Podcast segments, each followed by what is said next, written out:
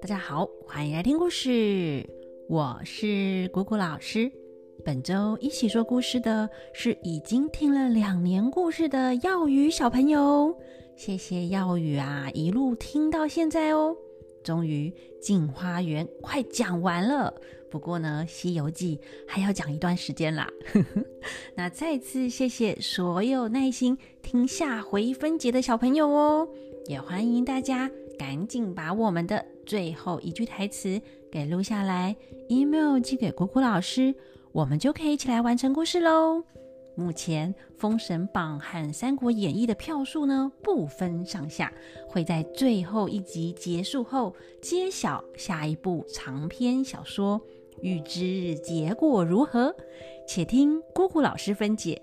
那今天就继续来讲镜花缘的故事。今天要讲的是。无火阵。上一次讲到燕子琼去小蓬莱寻求破阵之法，遇到了一位仙姑，得到破阵的灵感，便飞快的回到了兵营，告诉大家这件事。嗯，大家听到这里会不会觉得很奇怪啊？明明之前要去小蓬莱搭船都要搭好久，怎么现在说去就去，还一下子啊就回来了呢？大概是作者李先生觉得啊，快要完结篇了，自动让船加速吧。总之啊，燕子琼回来后呢，就和大家讲了仙姑的事。所有人都在讨论着破阵的方法。文云说，他那座有水阵把城团团围住，他们自己进出都没问题，为什么我们一进去就会被醉倒？他们一定有什么方法。那仙姑既然说以其人之道还治其人之身，我们干脆啊把他的士兵抓住一个，看他身上带着什么东西就明白了。随后啊就派了便秘、史树去办这件事。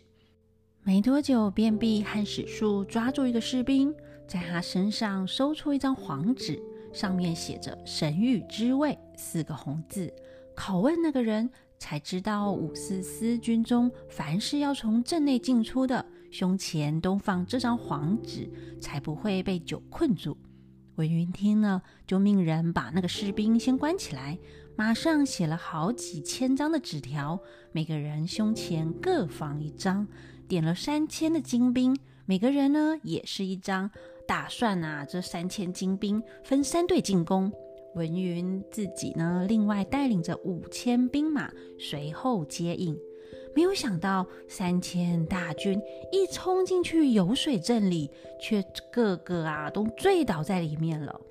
文云和史树等了半天，三千兵马却毫无回应，才发现大事不妙，连忙回兵营，把那个士兵又抓出来，细细的审问。才知道武思思每次呢摆下游水阵，就命令手下的士兵通通不准喝酒。要是进去里面的人呢，只要有一个人当天喝了酒，不管进去多少人，所有的人全部都会一起被困在里面，就算身上有黄纸灵符也不管用。而且，不管是写灵符的人，或是带灵符的人，当天啊，不止不能喝酒，进去前呢，还要焚香祷告，口里说着戒酒的戒字，才能够确保进去不会被困住。那文云命人又把那个士兵关起来，就和所有的弟兄们一起焚香祷告，虔诚的写这个黄纸灵符，还规定所有的士兵啊都不准喝酒。隔天再次的焚香祷告后，把这些符呢分给士兵。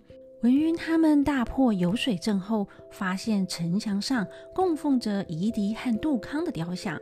夷狄相传是下雨时擅长酿酒的人，那杜康据说是周朝时擅长酿酒的人。那杜康也会被用来作为酒的代称，像是啊，曹操有一句诗：“何以解忧？”唯有杜康，有什么能够替我排解烦恼忧愁的呢？只有杜康。不是说要去找杜康做心理智商哦，是说啊，只有酒能够让我忘记烦恼啊。那大家还记得前面呢？文晓遇到的两间店，女掌柜和酒保就是姓什么吗？嗯，我们回到故事啊，那文云他们呢就把夷狄和杜康的雕像给砸了。那游水镇呢，本来还有一些妖气，这个时候也被一阵狂风吹散了。大队的人马进城，那些被困在游水镇里的人也都清醒了。只有文师醉倒在地上时，混乱中被双方的士兵啊踹了几脚，就已经救不回来了。文家兄弟痛哭一场，就替他处理后事了。他们接管游水关后，就派了张家兄弟带领四千士兵把守。休息一天，又整兵朝向五火关进攻。大队人马在距离五火关五里外扎营准备。这时，探子回来报告，五火关前已经摆下了五火阵，从外面看不见里面的状况，只看到啊许多云雾围绕着。隔天一早。林烈一马当先前去挑战，和武七思斗了几回合。武七思啊，回马要走。林烈说：“哼，你不过是要引我进去那五火阵，我倒要进去看看。”林烈就冲进去阵内，早就不见武七思的踪影。只见里面青云冉冉，薄雾漫漫，远方的山峰啊，忽隐忽现的。林烈定下心来，下马步行。云雾啊，渐渐的淡去，太阳也露脸了。四周哎，都有一些人烟来往，哎，到处鸟语花香。迎面有座很高的白石牌楼，上面写着“不周山境”四个大字。嗯，不周山，大家有没有觉得很耳熟啊？果果老师之前讲过女娲补天的故事，那作者这里呢就是引用这个故事哦。大家有没有觉得很有趣啊？《镜花缘》的作者小时候也和我们一样，都听过女娲补天的故事哎。那我们回到故事啊，林烈穿过牌楼，路旁远远的看到一座高山，山下站着一个大个子，不知道为什么暴跳如雷的喊了一声。就把头呢直接对着那个山给砰撞过去，只听到咕啦啦啦啦的一声响亮，就像是打雷一样，把林烈震得只觉得哎呀耳朵轰隆隆的乱响。再仔细一看呢，那个山呐已经被他撞凹了半边，那凹陷处啊尘土飞扬，烟雾弥漫，一时间天昏地暗的好吓人呐。林烈慌忙的跑开，说：“哎呀，吓吓死我了！从没有看过这样的铁头。这个人的头就算是钢铁做的，也不能把山撞凹吧？难道是他太生气造成的吗？”前面呢，还有另外一个大个子站在那里，也是怒气冲冲。忽然看到一只猛虎，比水牛还要大，直接朝着那个大个扑去。眼看着老虎就要扑到人了。那个大个呢？这时啊的一声大喊，眼睛啊睁圆瞪大，忽然眼角裂开，冒出几滴热血，对着那个虎头迎面噗的喷去。那个老虎沾到了这个血，身体哎呀晃了一晃，几乎要跌倒。只听到老虎啊的吼了一声，就逃走了。林烈心想：哈，刚才那个人的头把山撞凹了，已经很夸张了。哪知道这个人的眼角冒血，还能够打老虎，真是无奇不有。难道他眼中会放出子弹吗？就算是放弹，也不过替老虎瘙痒。老虎的皮厚，又怎么会怕子弹呢？可见得这个人的眼角，哎呀，他的血竟然比子弹还厉害，大概可以叫做铁血啦。这样说来，人一生气起来，嗯。还无所不能哎！忽然又看见前面有个妇人在那里生火烧石头。那林烈上前问他：“请教大娘，烧这个石块有什么用呢？”妇人说：“因为啊，有个人把不周山撞坏了，我烧这石头要去补天。”林烈又往前走。路旁出现一座战场，前面有个黑面大将在那里杀的烟雾冲天。忽然听他喊了几声，像是打雷一样，震得耳根啊轰轰的乱响。只听到其中一句：“力拔山兮气盖世。哦，这句话呢是项羽讲的哦。林烈在阵法里大概是看到楚汉相争的战场了吧？那林烈走了老半天，突然觉得哎，肚子有一点饿哎。路旁有许多店家，像是卖酒的酒肆啦，喝茶的茶馆，卖蒸饼馒头的店呢。他就走啊走。走到了一个蒸饼铺前，正要进去，只见到里面坐着一个人，穿着周朝的衣服，不知道怎么了，和人吵架，气得啊头发根根竖直，把头上戴的帽子都给顶起来了。林烈看这个人这么生气，怕惹到他，嗯，还是换一家好了，就走到隔壁的馒头铺，又看到一个周朝人坐在那里。不知道为什么啊，气的胡须呢根根竖直，把桌子啊都给戳翻了，吓得他连忙的走开，说：“哎呀，这个人更惹不得啊！要是发作起来，把胡子朝你的身上乱戳，还戳几个洞嘞！”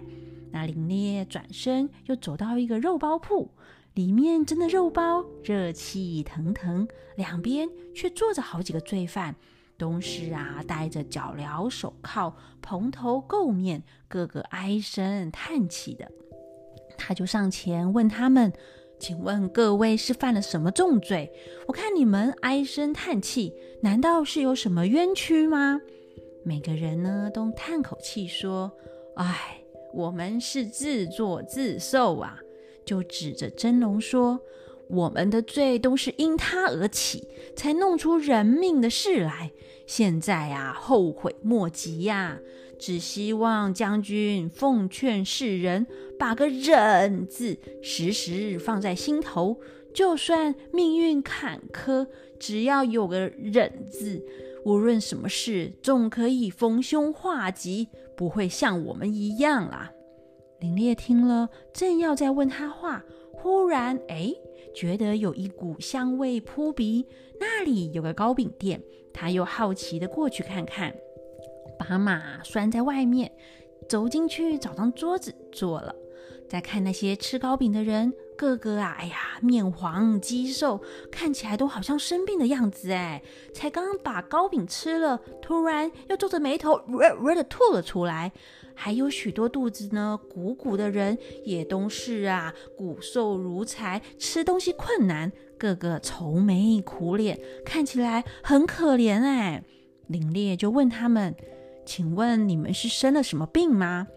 大家呢都叹口气说：“唉，我们是自作自受啊。”又指着真龙说：“都是因他而起。”弄得我们食不下咽，无药可医。现在后悔也来不及，只希望将军奉劝世人，把个耐字哦，就是忍耐的耐呀，时时放在心头。就算是命运不好，只要有了耐字，无论什么事啊，都可以转祸为福，不会生这个病啦。林烈看着真龙，就忽然生气起来，说：“哼！”怎么这里的真龙竟然如此的害人？